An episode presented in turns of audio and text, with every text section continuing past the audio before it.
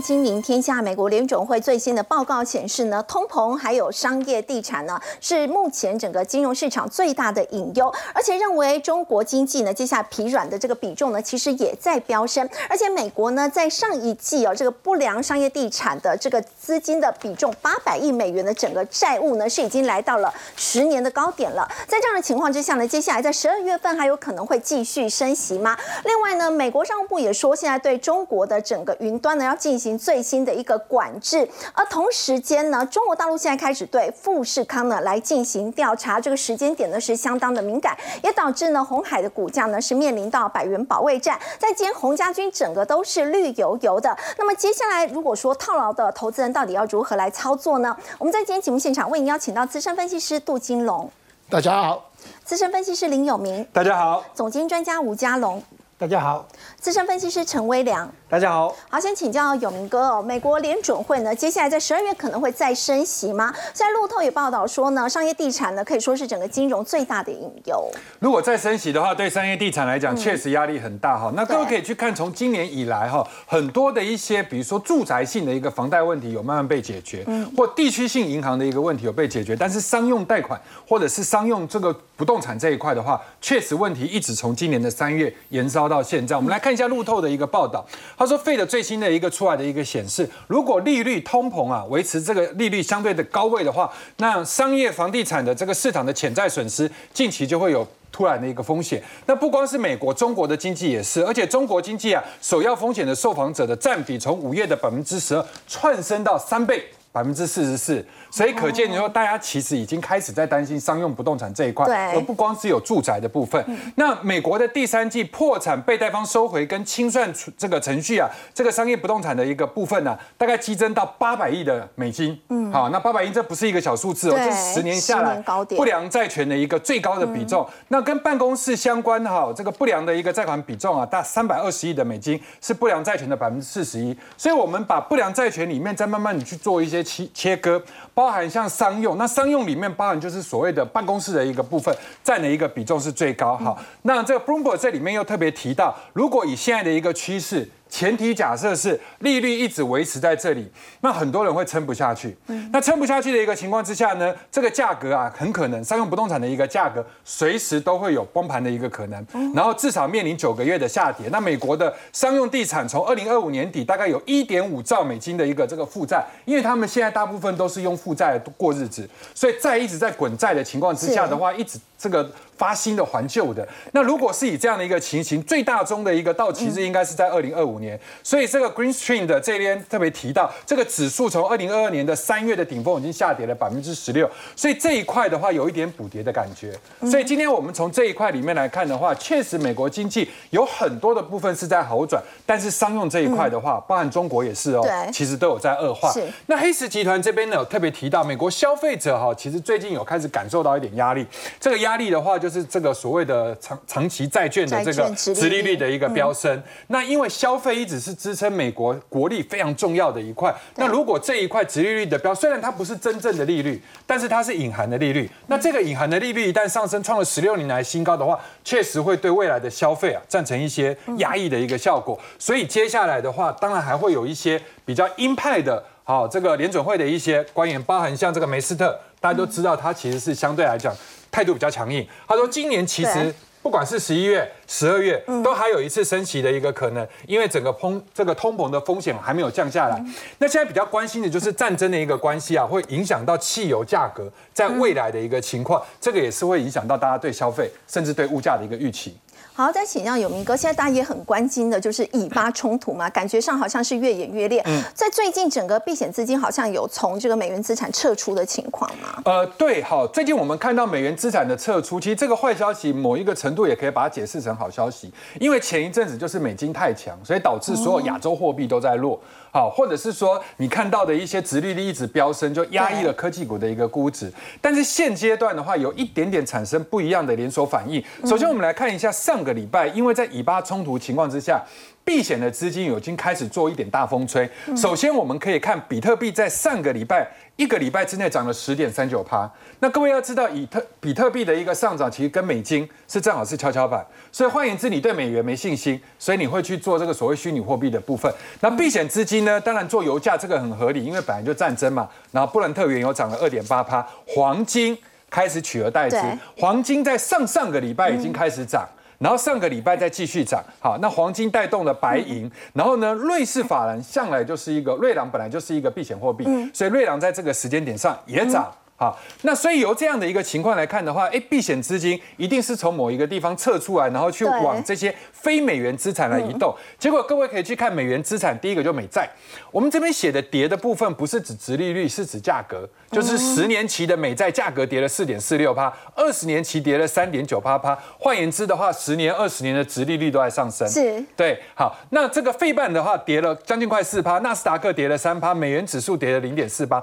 那由这一点来看的话，其实，呃，有好有坏。美元跌对台股是好，但是呢，这一块美债的跌，殖利率的上升对台股是不好。所以这两个东西目前还看不出来一些比较明显的一个差距。但是我们比较注意的就是说，除非战事演变成常态化，不然弱势的一个资产有一方一定会开始出现逆转。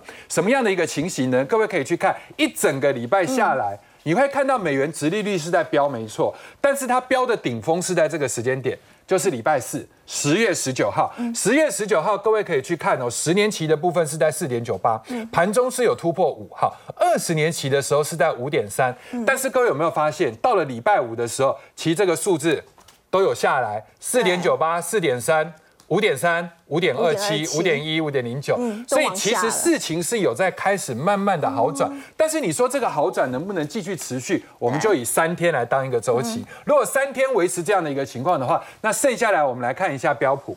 标普在最近哈，大家比较担心的一件事情就是它连两百日线都跌破。嗯，对。那标普里面，当然因为最近面临到所谓的超级财报周，那这个礼拜是超级财报周最关键，尤其是重中之重，就里面有四大科技股啊，包含像微软、Amazon 等等，都是在这个礼拜。然后呢，等到这个礼拜过完了，那接下来的话就是十一月初的辉达，所以那个时候的话，消息应该是比较呃比较康荡了。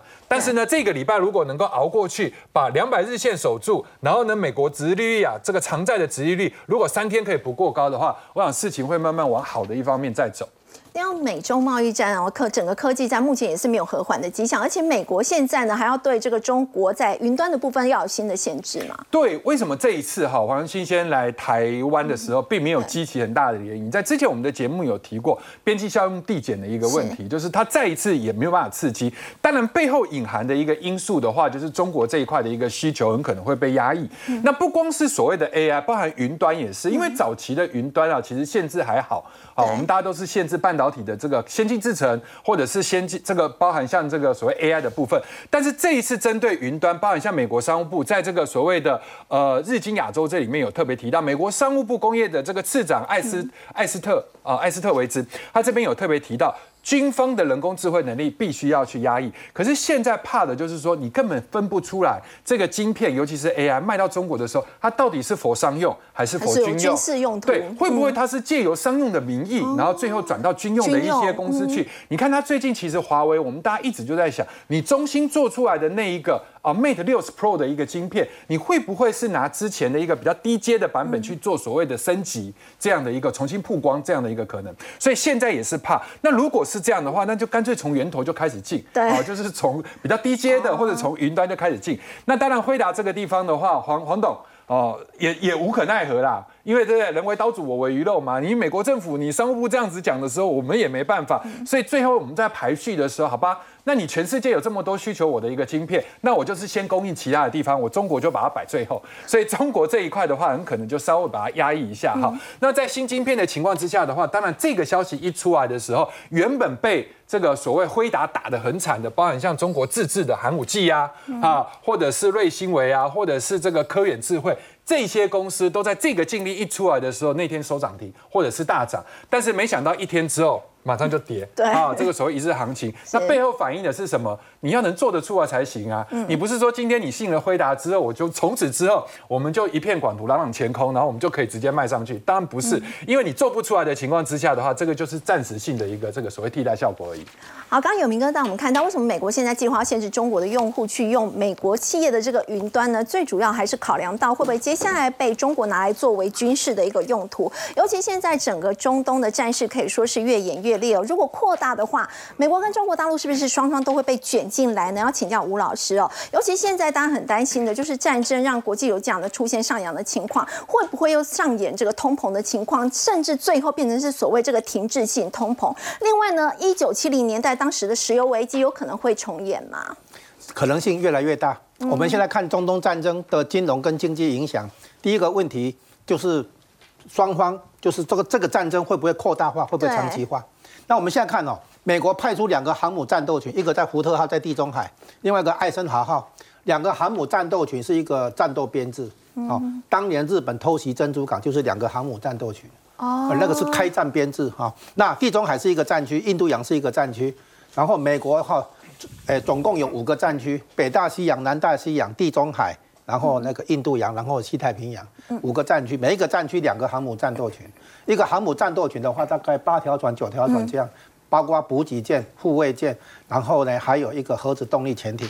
那所以这一次这样美国直接派两个航母战斗群来，就表明那个坚定的那个决心了哈。你们不要老是看不起美国人，就觉得美国人都不想打、不敢打、怕怕死之类的。所以美国直接就是亮牌了哈。乌克兰在那个时候啊，美拜登政府还还跑出来说。哎，美国不出兵哈，虽然美国后来出手了哈，但是不出兵。嗯，这个的话，美国根本讲都不讲，就直接派兵了哈。直接就是。然后呢？对，然后前几那个前一两天那个从也门这里发射的那个导弹的话，被这福特号有一个驱逐舰进入那个红海这里，把它拦截打掉了。就开枪了，开第一枪了哈。好，现在我们看哈，以色列的那个战略目标很清楚，消灭哈马斯是他，因为他曾经跟哈马斯也打过交道，大家也坐下来谈，没有用。因为暴力组织哈，他会发现你会抵抗，你不怕我，那一定是我不够凶狠，所以他变成说从使用暴力的人啊，那会走向极端化。原因在这里，因为他没有别的招。比如说，我们看到别人生意做得好，我们会去研究他怎么做生意的哈。我们去念 MBA 课程，然后我们想要自己来做生意嘛，赚钱。他不是，他不会做生意，他只能拿枪叫你交保护费。你生意做得好，你交保护费。那所以呢，如果你抵抗，那是不是你不怕我？那是不是我不够凶狠？所以他就越来越极端化。然后但是以色列要消灭哈马斯，但伊朗是不会同意的嘛？对，那哈马斯嘛，对吧？就是他走向极端化，这一次暴力攻击很极端化嘛，好。然后呢？他背后是这个伊朗，所以他对伊朗去军事化，去军他不是说要消灭伊朗、占领伊朗，不是去军事化，就是让他没有军事能力再去做对周边的国家做这个哎入侵的行动啊，就各各所以那个乌克兰战争对俄罗斯的目标也是这样，对俄罗斯去军事化，让俄罗斯没有军事能力再去欺欺负周边的民主小国这样，然后所以要逼出伊朗哈，这个伊朗后面的这个老大哥最后中共，就是因为哈马斯用的无人机，连俄罗斯机都俄罗斯自己都讲，他用的无人机就中国制造的。嗯啊，然后汉马斯用那个火箭弹，中国制造的嘛，啊，那就是伊朗的那个转移手嘛，哈，好，所以呢，以色列的战略目目标是这样的话，你觉得他容易做到吗？不容易啊，对吗？所以，可是他不做到这样又不行嘛，嗯，所以以色列的和平架构哈，他是去跟温和派的巴拉巴勒斯坦人、温和派的阿拉伯人去建立外交关系，大家和平共存。可是呢，所以他一定要消灭极端极端派、激进派的那个。巴勒斯坦人、阿拉伯人，嗯，所以你现在看出来，就是说，对于这个走极端路线的暴力路线、恐怖攻击的，他没有办法商量，哦，他一一定要消灭，是这样子。好，那结果呢？这个以色列的背后是美国，伊朗的背后是中是是中共，这个发现双方都有一样的战略目标，就是要把对方困在中东，就是说。那个这个所以就是消消耗对方，叫长期消耗战。所以美中都被卷进来了嘛。美国想用这个把中共长期消耗，然后中共也想利用这个把美国长期消耗。美国。对，所以呢，这样的话一来战争有机会扩大化跟长期化。好，如果是这样的话，哦，如果是这样的一个背景的话，那么显很显然，伊朗卷进来之后啊，因为现在以色列有可能利用这个冲突，一不做二不休，把伊朗的核子武器设施毁掉。为什么？因为伊朗的那个那个核子设施已经到了可以做成核子弹的地步，所以干脆动手。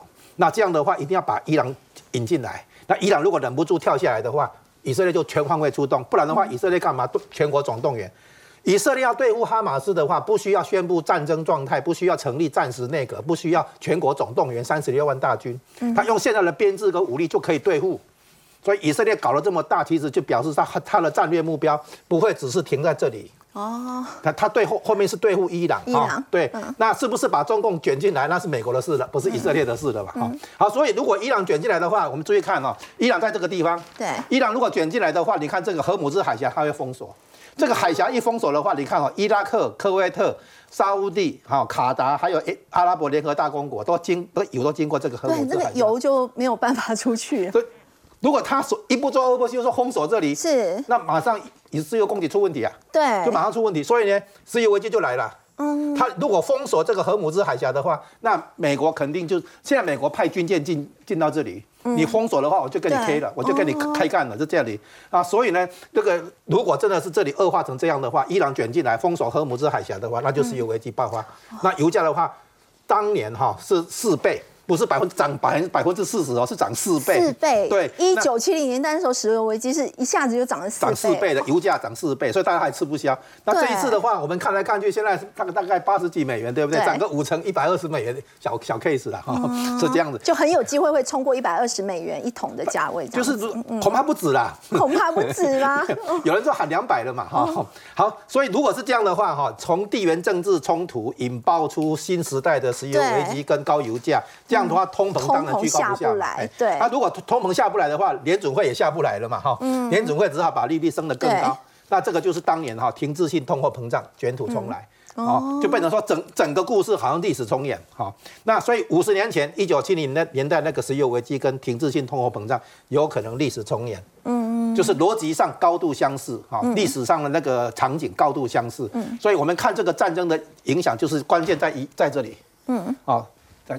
这样子，好，刚刚吴老师带我们看到，目前整个中东战争呢，真的是一触即发，那么很有可能呢会被影响。另外，也要来特别关注哦，为什么在这个时间点会针对富士康、红海集团旗下富士康出手呢？然后再请教吴老师，富士康这个时间点被查税的话，感觉上是比较敏感一点。哎，你说的这个，你提的这个问题啊，抓到了关键字眼，叫做这个时间点，用用英文讲叫做 Why now？啊，所有的资料都是一诶。两个月前就在收集了，嗯，然后这些资料哈都是几年前的，啊，最远从二零一七年开始到现在，差不多四年到六年之间，过去这四四到六年之间哈，然后他可以早六个月，也可以晚六个月丢出来，所以他资料早就有了，我就在找一个时间点。对对，现在这个这个资料是旧的啊，哦，那那他可以早六个月，他可以晚六个月，那为什么现在？对，答案当然是总统大选嘛，台湾大选嘛，就是说我们。就是我们猜测了哈，这这个跟企图影响台湾大选，因为郭台铭现在参选嘛，他没有参选的时候没查哈。哦，除了这个政治目的的话，有没有其他现在我们想考量呢？就是他可能跟台湾大选有关，也可能无关。那有关的部分让别人去讲，我们来讲这个无关的部分是说，就算不考虑郭台铭参参参加台湾的总统大选，中国仍然有可能会去对富士康下手。哦，为什么？哎，对，为什么？第一个，中国有有自己从中央到地方，它的这个财政压力很大，光是地方政府的这个部分债务估计达到，这是高盛估计的，超过九十五兆人民币。哦，然后国有企业的债务呢，超过一百三十兆人民币。那我们对比一下哦，恒大的债务危机不是很厉害吗？嗯，恒大的债务是多少？你知道吗？二点四万亿，二点四兆。二二点四兆，然后这是九十五，这个一百三，一百三十兆，对对对，恒大是二点四兆哦，哈，已经搞了这样子哦，啊，所以呢，他现在要等于是一直在抢钱，嗯，以前我们知道地方我们地方政府抢钱哈，就是什么脱掉开罚单，有没有？啊？现在一样，你你你卡车经过高速公路，他说你超重，然后开罚单哈，就是各种罚款呐。呃，可能有各种的名目对，然后变变相在加税啊，对，然后现在针对大企业，嗯，然后但他先从自己的企业，你看阿里巴巴、蚂蚂蚁金服、滴滴出行，哦，什么腾讯、什么京东方什么的都被监管，然后呢被这个罚款，嗯，这个都在反映财政压力啊，他自己内部本来就有这个压力，然后对自己的大企业下手，你看哈，他对中国企业自己自己企业下手的话，找大咖哦。他当时查那个逃漏税艺人网红逃漏税的时候，查谁？查范冰冰哦，范冰冰是最最高所得的哦，哦，一查的话四十亿哦，补补税。出手的话一定要找大咖。对，因为找大咖以后，后面小咖的就立正站好了嘛哈。你如果从小咖慢慢打打打到大咖的话，多累，对不对？你直接打大咖的话，后面就不就乖乖的嘛。好，然后呢，现在还还有外资。从他自己的企业打完了，打外资怎么那个不是有反间谍法吗？说你这个人是间谍啊，懂吗？然后呢，这个对外资企业的高管开始约谈，然后然后人身安全有疑虑，然后呢，他们就撤离了。哎，他们撤离，撤离的时候呢，很多设备啊、资产未必就能够充分结汇带走啊。嗯啊，然后外资弄完了之后，当然最后轮到台商嘛。中国和共产党在财政压力之下，怎么可能放过台商？嗯，他连自己企业都在动手，等外资企业因。英系的、日系的哈，他都外资企业都在都在动手，他怎么可能对台商放过？是，所以呢，他对台商的话，以查逃漏税为名，哦，罚款等等，哦，他其实哈可能要是就抢钱了，因为财政空空空虚了，有需要，好。好，刚刚吴老师带我们看到呢，现在中国呢对富士康查税，那么很有可能这当中一个原因是反映目前北京政府所面临到的这个财政压力。不过富士康被查税呢，要请教微良哦，红海的股价今天又面临到百元的保卫战，尤其整个红家军一片绿油油的。那么接下来如果说是真的有被套牢的话，要怎么操作呢？好，那因为红海的股东人数也是超过八十万人哦，在整个上市贵公司里面呢名列前茅，所以当然大家很关心哦，这一次呢究竟是。政治的议题，还是呢是因为产业出了问题哦？那我觉得其实呢，我们回归到呢整个基本面跟技术面、筹码面哦，面面俱到来检视一下啊，红海跟洪家军的股价。那事实上呢，今年比较偏弱势的，还不是只有红海啊，整个洪家军哦，我整个盘面都去扫过一轮之后，发现呢，哎，如果按照所谓的技术面的中长期移动平均线的格局，对，真正呈现呢啊偏多格局的，其实只有一家六四五亿的讯星 KY。哦，那其实呢，哎，大部分的洪家军的股票呢，今年都是破底的。我们刚才讲的是中长期的技术线型的走势，早就呈现了空头排列，甚至破底，所以表示这不是呢跌一天、跌一周、跌一个月。好，那这边基本上来讲话呢，大家也可以按照呢月线、季线、年线这三条呢非常重要的中长期均线去做各自的检视。哦，那我认为呢，讯星 KY 哦，它符合我们在上个礼拜五节目里面讲到哈，集团股选股有几个要点，如果大家忘记的话，帮大家。快速复习一下，我讲到呢，就是集团持股比例要高嘛，对，好，那另外呢，最好就是有。强力的领导者哦，那或者呢，就是说，在整个产业趋势上面哦，它是对的方向，能够赢得市场的认同。那讯息 KY 其实就具有这样的一个条件哦。为什么呢？因为其实在今年六月份呢，董事会改选之后呢，由哦半导体算是重量级的人物蒋尚义啊，俗称所谓的蒋爸，那出任呢董事长。那其实他在整个业界可以说是德高望德高望重哦。那呃，在整个半导体的人脉资源经验是相当的丰富，所以呢，呃，他其实接任讯。新的董事长之后，我们看哦，六月就在这里，所以当时呢，先拉出一波庆祝行情，股价往上喷出啊。不过呢，当然呢，市场总是呢，呃，要看实际上的业绩的状况嘛。所以呢，哎，股价就先做回撤哦，回到起涨点附近得到了支撑。那接着呢，第二波起涨点哦，这一波又开始往上呢去突破前高之后，那看起来就有点看回不回了。那这里呢，就开始呈现所谓的 N 字形的攻击。好，那因为其实呢，今年市场上哈，其实讨论很多，就关于所谓的这个 CPU。那这当中呢，封装的部分呢。其实就跟讯星哦，它的未来的订单有关。那尤其在八百 G 的这个先进的产品的部分呢，会在明年开始呢领先同业量产。那估计就是说呢，在今年的第三季哦，它的获利呢会比第二季跳增，然后第四季呢受惠于新产能开出来，再持续往上哦。所以看起来它的业绩有一点哦，就是呃渐入佳境，然后倒吃甘蔗。最明显的黄色这条线就是它的毛利率。其实呢，呃，根据呃这几年来的一个趋势来看，它大大致上都是呈现哦往下的态势。是。不过我觉得。有一个呃转类点哦，应该说是很明显的分分水岭哦，在这里，这是二零一九年，对，二零一九年那一年就是呢郭台铭辞去董事长的时候哦，但你可以看到二零一九年以后呢，哎，事实上哦。毛利率是稍微有有所回升的，所以红海毛利偏低的问题，刘阳伟他当然清楚知道。是，那他在多次的法说会当中，还有呢股东大会当中也提到，红海要做转型，只是说这个转型哈，我们想，如果你是一家中小型公司，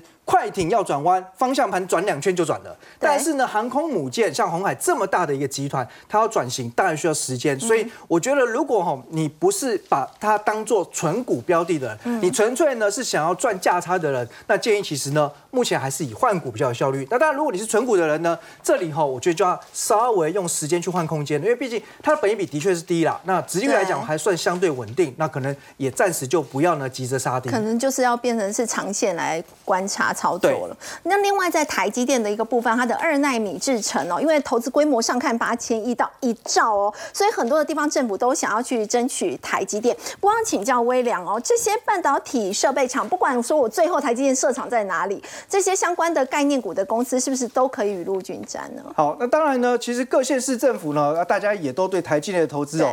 哦，其实非常渴望哦。不过大家切记哦，其实你跟着台积电呢，呃，不一定是去买房地产或投资银建股，因为有可能会踢到铁板哦。但是呢，如果是它的相关供应链，尤其是说像这个厂务工程或者是设备商哦，那到底有没有拿到实质订单呢？就可以。提早从所谓的资产负债表里面的合约负债来做检视。好，那我们讲过，合约负债呢，其实就是类似于定金的概念。嗯，如果说呢，像相关的业者已经收到台积电预付的定金，那这笔订单呢，基本上就是板上钉钉，确定了。那未来它就会呢，陆续转换兑现为实质的营收跟获利。那这边我们可以看到哈，其实像六一八新万润就是设备商，而且呢，也是受惠于 c o a s 先进封装的扩产。那其实近近期业界就传出哈，它持续拿到台积电更多的。订单那有没有这么一回事呢？至少我们截至到目前第二季为止财报哈，因为第三季即将就是接下来要公告了。那你可以看到，从去年的第三季，然后第四季到今年第一季、第二季，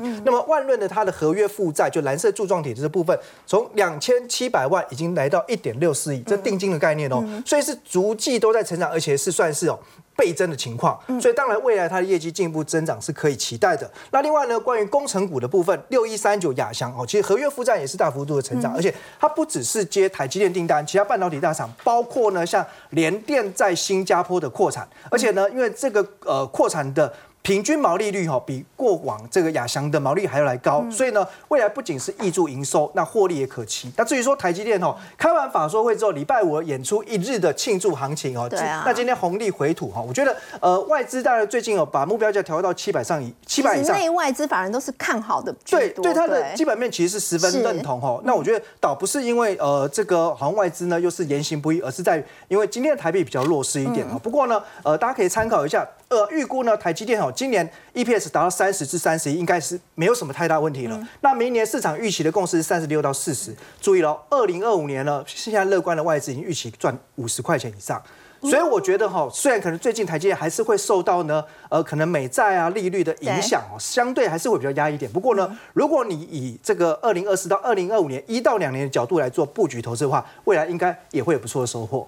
好，刚刚微良带我们看到的是在台积电的部分哦，尤其台积电法说之后呢，超过二十家内外资法人都是一致看好的哦，甚至有九家把台积电的目标价呢是定在超过七百块钱。但是我们要请教杜老师哦，台积电却在今天跌破了季线哦。不过在最后一盘的时候，它其实有爆出了四千多张的买单，在最后这个跌势有收敛。那么最后你会怎么去看这个台积电接下来一个走势呢？诶，十月份哦。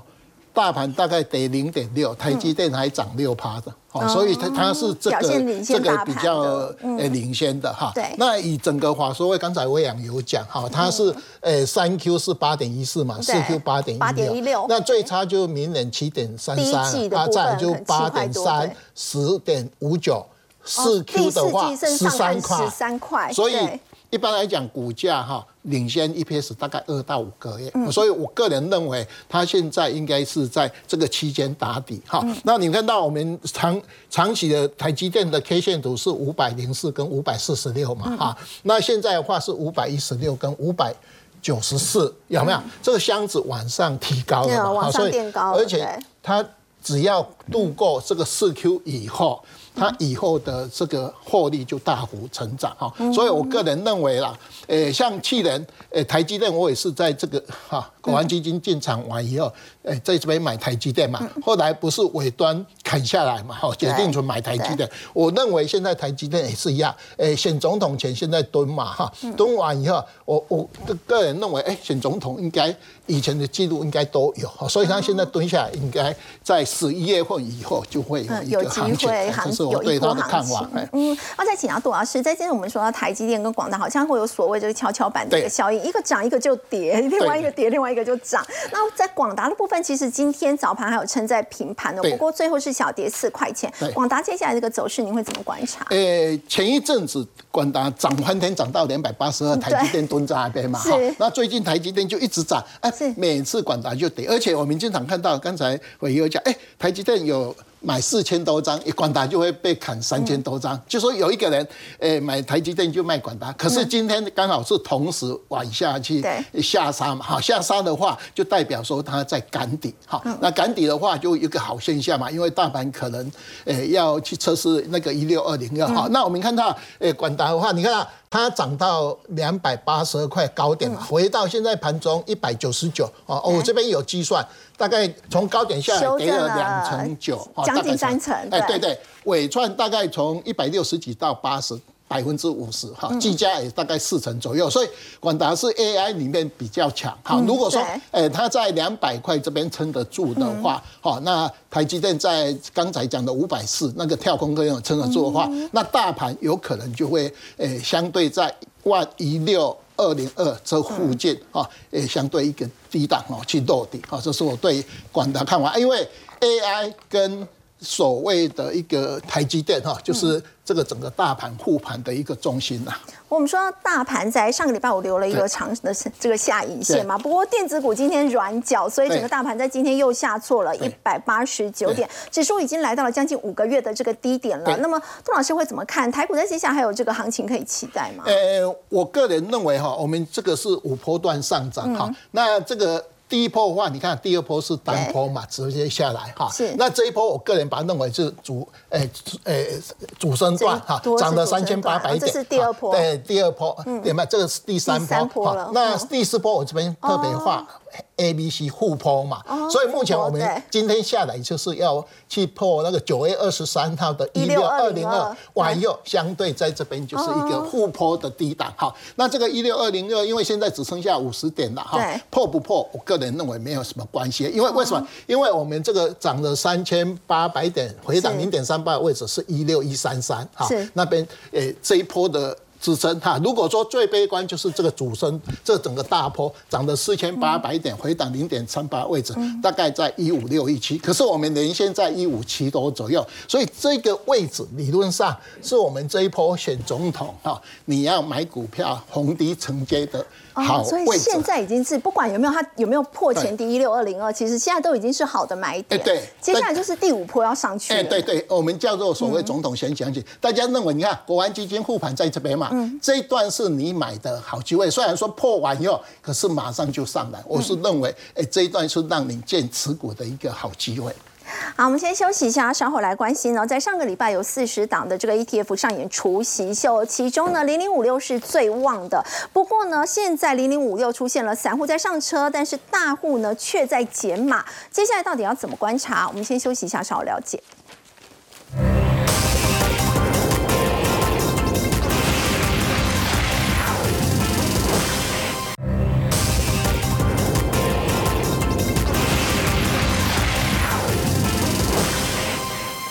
在上个礼拜呢，有四十档的 ETF 上演除息秀哦，其中零零五六是人气最旺的。虽然目前还是贴息，不过我们要请教微良哦。零零五六在上个礼拜有三万多的这个散户上车，但是四百张以上的大户却是在减码，这要怎么解读呢？好，不用太担心。基本上呢，首先有一个概念哦，其实 ETF 它绝对不会受到呢筹码面啊大户的买卖、法人的买卖，然后影响到股价。股价呢就是要反映净值，净值就是跟着它所追踪的指数成分股来走。至于说大户呢，其实常常在 ETF，尤其是高股息的 ETF，除息前先卖，因为一方面他不想要呢交所得税，二方面呢，大家知道。还有所谓的二代健保补充保费，你只要单笔超过两万2万块就要缴，就要缴那因为这一次零零五六哈，它的除息是配一点二元，嗯，所以算起来呢，你如果持有十六点七张以上，嗯。你就要缴二代健保补充保费。哦，所以反而我觉得有可能大户他先卖一趟，然后他觉得哎有跌下来，再逢低承接。那不过我觉得哈，呃，现在整个台股啊生态已经在改变，因为呢高股息 ETF 嗯。成为呢国民投资的新风潮，毕竟利率很低，对。然后呢以前很多包租公包租婆呢，现在也很喜欢买一些呢月月领息的 ETF。那我们可以看到哈，其实台湾第一档高股息 ETF 哦就是呢零零五六，二零零七年十二月成立，从那一天起，大概走了将近十五年的时间，到去年九月，台湾整个高股息 ETF 规模超过三千亿元。十五年的时间，但大家要知道，从去年九月到现在，再经过一年时间，已经突破六千五百亿了，哦，速度越来越快。越来越快，而且这这个这个不是阶梯式成长，对这完全就是起飞了哈。那因为现在呢配息的方式很多元嗯哈，尤其我们刚才提到，以前只有年配，那现在如果你有对现金规划需求的人，双月配哦，尤其月月配更受到欢迎了嗯哦，所以其实有很多种的配息方式。那当然呢，这个势力哦，这个的崛起一定就会影响到。呃，整个台股哦未来我们在选股或操作的一些思考方向，因为呢，ETF 哈、它的逻辑就是只要规模成长放大，它就必须持续买进成分股。哦，不论呢这些相关的个股股价呢是高位阶、低位阶，本一比高或低，这不在它考虑范围之内。哦，那所以呢，这个将会成为台股哦一个很庞大的新势力，因为大家可想而知，现在利率还是这么低，所以我觉得高股息 ETF 哦，呃，它一定还是会持续的壮大规模，所以就会呢，呃，靠这些高股息 ETF 来吸收外资的卖压。那另外呢，呃，以台湾的基金来讲话，在主动式操作这一块，其实呢，现在加起来也才不过呢四千四百多亿。那你比起呢，呃，高股息 ETF 哦，或者说整体的台股 ETF，他们都是上照的。那当然，现在目前来讲话，呃，投信的主动型基金的做账行情，其实已经越来越没看头了。那取而代之更为重要的是什么？你要特别留意就是呢，每一档 ETF 它定期调整成分股的时间，尤其就是那些呢重量级的啊，比如说呢规模超过两千亿的，除了零零五六还有零零八七八，对那另外还有呢一度超过三千亿的零零五零。那那另外呢，所以啊现在的台股盘面哦，如果你没有高值利率股来作为呢呃这个后盾的话，那很可能呢就会被边缘化。那反之呢，因为资金往高股息息的股票来做集中，所以只要呢重复被纳入高股息 ETF 成分股的这些标的，就有机会呈现涨不停的格局。好，所以在年底前有很多这个高股息的 ETF，他们会例行性的去调整它的这个持股，那会怎么样牵动台股的表现？好，那当然呢，好喜欢做高股息 ETF 的人，你你可以按照他们的选股策略逻辑去挑选适合你的配置。那当然呢，喜欢做个股的人，我们刚才讲了嘛，呃，高股息 ETF 的崛起成为影响台股的新势力。好，那我们也跟大家分享一个 mega，哦，就是呢，呃，其实现在盘面当中有十几档高股息 ETF，每一档它的选股策略跟逻辑都不太一样，但是呢，无论如何，你左翻右翻呢，其实它还是环绕在业绩跟配息这两件事情。对所以说呢，哎，我就去做了一个功课哦，把这些高股息 E 高股息 ETF，他们呢重复都选中，然后呢共同持有的个股，把它比对出来。哦，那那这就等于说哈，呃呃，我们就先挑哈十几档高股息 ETF 里面规模最大的前六名。嗯，那这好像六个评审，大家是各自有各自的选美标准。嗯，哎，结果呢，六个评审呢怎么选都选到斐鱼。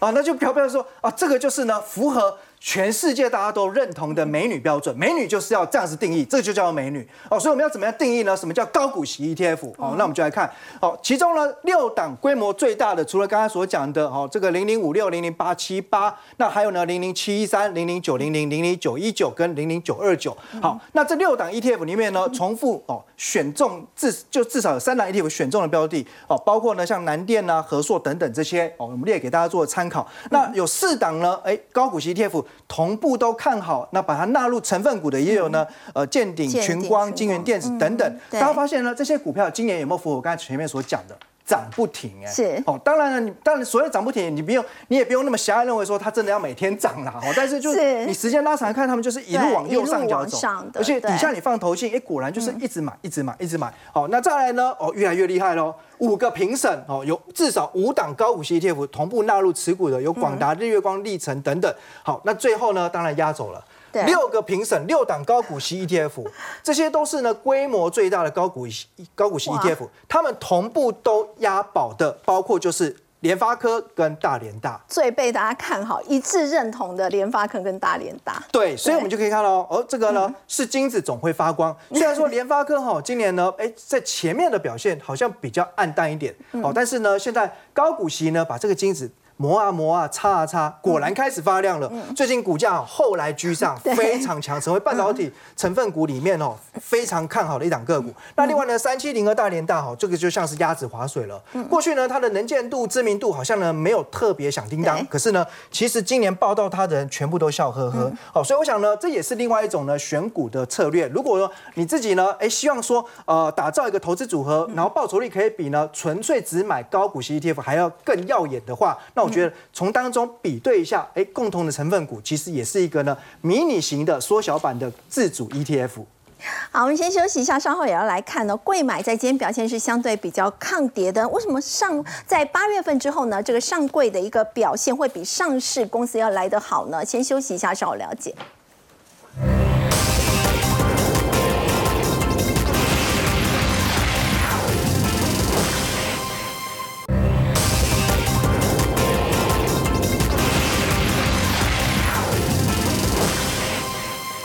台股大盘在今天下跌了一百八十九点哦。不过贵买的表现是相对比较抗跌的。要请教有明哥，为什么从事实上八月之后上柜的这个表现就比上市要来得好呢？对，而且已经持续了大概将近快三个月的一个时间哈。那我们来讲一下一般投资人的一个感受，因为我们衡量台股的一个标准叫上市，所以我们都会用指数多少多少来衡量现在的经济水位或者是台股实力。可是对一般的投资人来讲，他的体感温度就体感的一个涨幅，其实来自于上柜。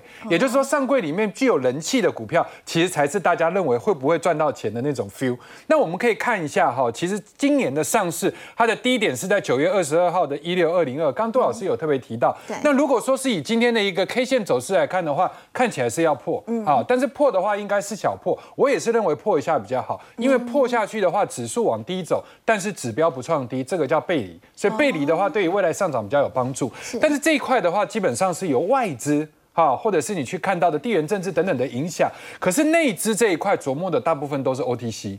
那 OTC 的一个低点是在八月十四号。那各位有没有发现，三个月的一个时间，其他的一个走势相对来讲是强的。所以换一个角度来讲，为什么有人在这个地方去蹲 OTC？这个就变成我们要去研究的重点。那 OTC 代表什么概念呢？因为它代表聪明钱。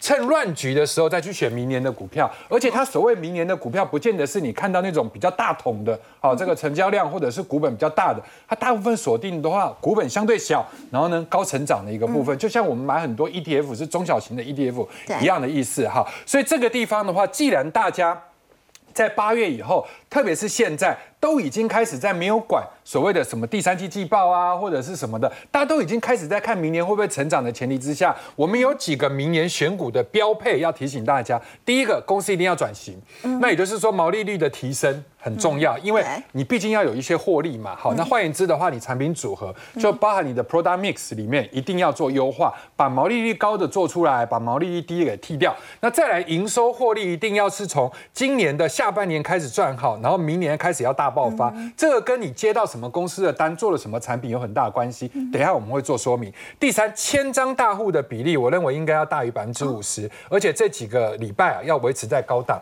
我这边特别强调一件事，哈，刚威廉有特别提到，我们很多的人其实在衡量股票的时候都是用四百张，可是各位你要去想哦，对于高价股来讲，超过两百块以上，四百张是很有意义的。可是如果你低于五十块的股票的话，其实四百张还不够多，那个金额不够大。你说那个东西就代表市场上稳定的主力或者是什么的话，其实有一点点太小 case 了。好，就只是一片蛋糕。所以如果我有比较多的千张大户的这个比例是更高的话，其实我抱起来就更安心。对，因为如果你一百块的股票千张的话，一次进出是一亿啊。嗯。所以你要至少有一级的人，你在这个地方的话，你是不是比较能够成为一个比较稳定的力量？要么就董监，要么法人，要么就是中实户市场派。所以我会以千张来当成是一个衡量标准。那不是说千张高就好，千张高还要高到百分之五十。嗯。所以这个地方就代表筹码稳定。好，其他的题材，比如说政策加持啊，或者是董监改选。所以现在我们开始啊，由盘面上的这些个股里面，我帮大家来挑选。很多人在做股票的时候，我们都流行一句话，叫做所谓的什么呢？叫做看图说故事。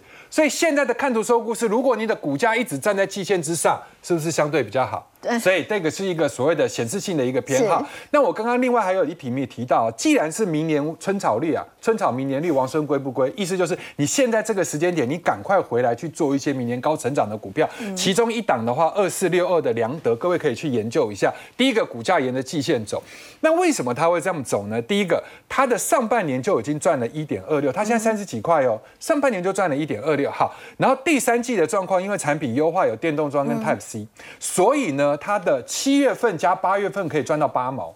那九月份还不知道，但是要超过一块很容易。那换言之的话，前三季已经赚了二点二六，然后第四季，好，第四季的状况，我想。应该要加个零加个八毛钱，然后整年度超过三块钱没有问题。那如果以三十几块的股价，本一比大概就十一倍左右，非常非常的便宜 哈。然后最重要的就是它有亚马逊的低轨卫星的单子，在明年有机会。然后另外千张大户，各位可以去看一下，到上个礼拜五为止是百分之五七点五八，而且它的比例一直持续的在做上升比。重其实很高、哎很高，就是代表说，其实你筹码很稳定了。这里面当然有董监，有所谓的外资法人，是嗯还有中实户，还有市场派。但是这些人共同组成了一道很重要的一个围墙。我觉得他这个地方就避免那个筹码满天飞。嗯那接下来的话，明年呢，因为他跟他的母公司梁维明年都有可能董监改选，嗯然后搞不好会有股权之争，哦所以他就是有很多复合式的题材。那第二个的话，就六一七零的统证，你看我选的线型大部分都是维持在季线以上，就至少用线型来确保明年的成长，因为聪明钱它会很有效率的往这边走。那第二个部分的话，上半年赚了一点四三，现在移工的一个比重啊，就是小额汇款的汇兑占所有移工的百分之四十，然后呢，今年的 EPS 接近三块，那以现在大概五十几六十块来讲的话，本益比二十倍，可是问题是，如果按照移工成长的速度，它的 EPS 是四块到六块。我最近问了很多哈，那个做所谓外外外劳移工中介的这些人，他们很多人到现在为止汇款都还是在杂货店。都还是在那个所谓的小吃店，所以我觉得这一块成长的机会很大哈。那千张大户各位可以去看一下，百分之五十八也非常非常的一个高，然后再加上宏基私募的一个百分之十，也形成一个很稳定的力量。所以这些方向先提供给各位做参考。好，我们先休息一下，稍后来关心日本央行传出考虑要微调这个 YCC，会怎么样牵动接下来的日元走势呢？先休息一下，稍后回来。